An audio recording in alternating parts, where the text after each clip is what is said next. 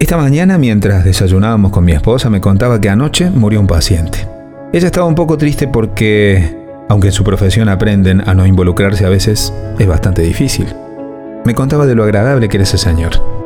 Mayor, pero no tanto, alrededor de unos 70 años.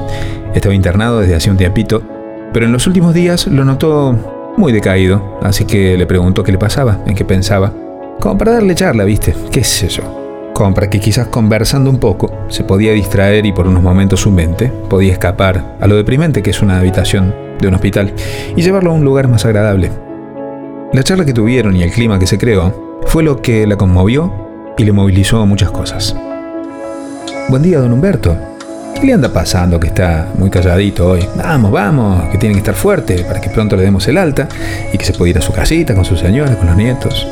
Don Humberto giró la cabeza, golpeó el borde de la cama como diciendo, vení, sentate. Y comenzó la charla. Me estoy yendo, flaquita, lo sé. Pero no estoy mal por eso. ¿Sabes qué me pasa? Y perdonadme la expresión. Pero me di cuenta que soy un boludo. Estando acá en esta cama pude pensar mucho. ¿Y sabes qué descubrí? Que nunca hice lo que quise. Que no me animé a ser feliz. Toda la vida hice cosas por y para los otros fui parte de un maldito sistema siniestro creado para que seamos un eslabón de una cadena que beneficia a muy pocos, a unos vivos. Me rompí el lomo laburando toda la vida. Toda la vida, nena. ¿Y para qué? Descuidé a mi familia y acá me ves. También mi salud. ¿Y qué gané? Ahora me doy cuenta que estaba escrito que para sentirme hombre, desde chico me metieron en la cabeza que debía ser macho, que no podía llorar, que debía conseguir un buen trabajo, una mujer guapa, o sea, que trabaje en la casa nada más, que no tenga expectativas más que satisfacerme a mí, o sea, prácticamente una esclava a mi servicio y casarme, eso sí, casarme para que Dios lo apruebe, tener hijos y hacerme una casa. Solo así, siguiendo a rajatabla esas premisas, podía sentirme realizado como hombre. ¡Qué estupidez! ¿Sabes qué veo ahora? Que en todo ese mandato no está la parte de ser feliz. Estudia esto, no importa si te gusta o no, porque el día de mañana te va a dar plata. O porque tu viejo fue tal cosa, entonces vos tenés que serlo. Pero no te preguntaban si querías. Si llorás, sos maricón. Si te gusta el arte o la música, sos un vago. Vas a laburar desde joven en algo que lo más probable no sea tuyo. Aguantando jefes y compañeros de mierda, donde sos solo un número y la plata vale más que un sentimiento. Te vas a romper el lomo para primero hacer tu casa y luego vas a pasar el resto de tu vida pagándola. Pero nadie te enseña que una casa es un pasivo que solo genera deudas y que, por ejemplo, si alquilas puedes vivir donde te guste y cuando te cansas te vas a otro lado y chau. Toda esa plata y ese esfuerzo lo podrías haber invertido en algo más productivo, como por ejemplo en felicidad, en viajar, en, no sé, algo que te apasione. ¿Sabes qué me pasa, nena? Que me di cuenta que en el living tengo una bodeguita con muchas botellas de vinos caros y muy ricos y que no sé qué gusto tienen porque nunca probé uno. Hace años están ahí guardados para cuando llegue una ocasión especial.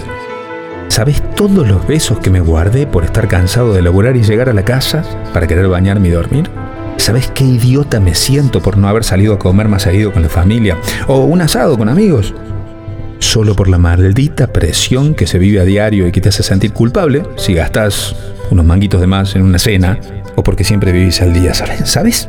¿Sabes qué me pasa? Que me di cuenta recién ahora que fui funcional a toda esta mierda. Que nunca me di cuenta que esto no es vivir. Y no es justo. Así que eso es lo que me pasa, nena. Perdí el tiempo. Mi tiempo. Y eso no hay plata que lo compre. Tampoco lo puede reparar.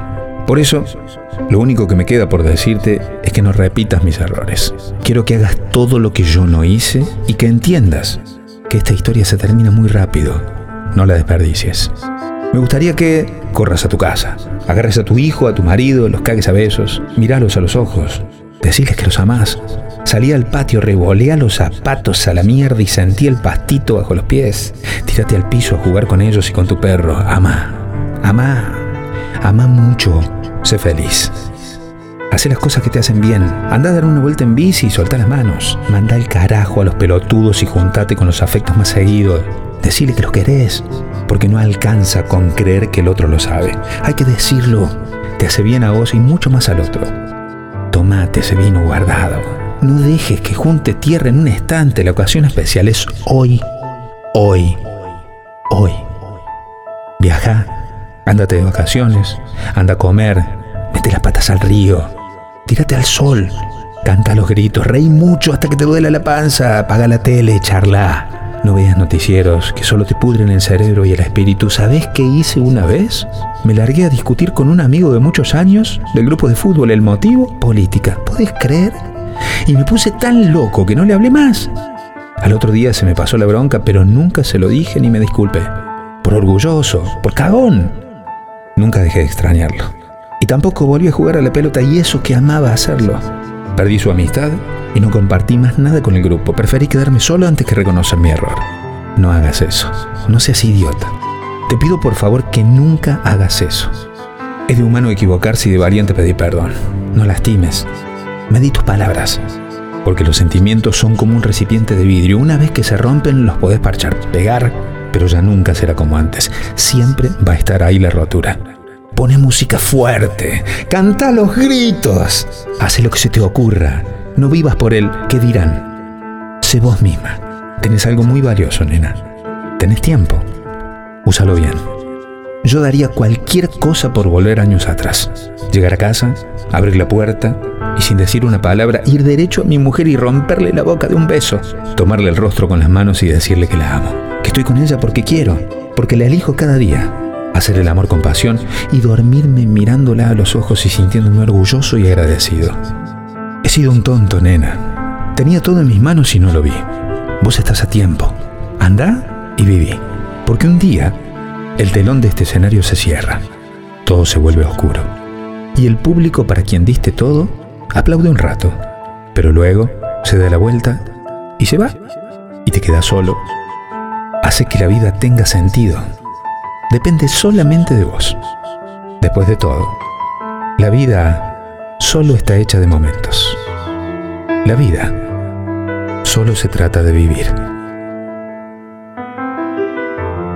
Consejo de Luis Quiroga.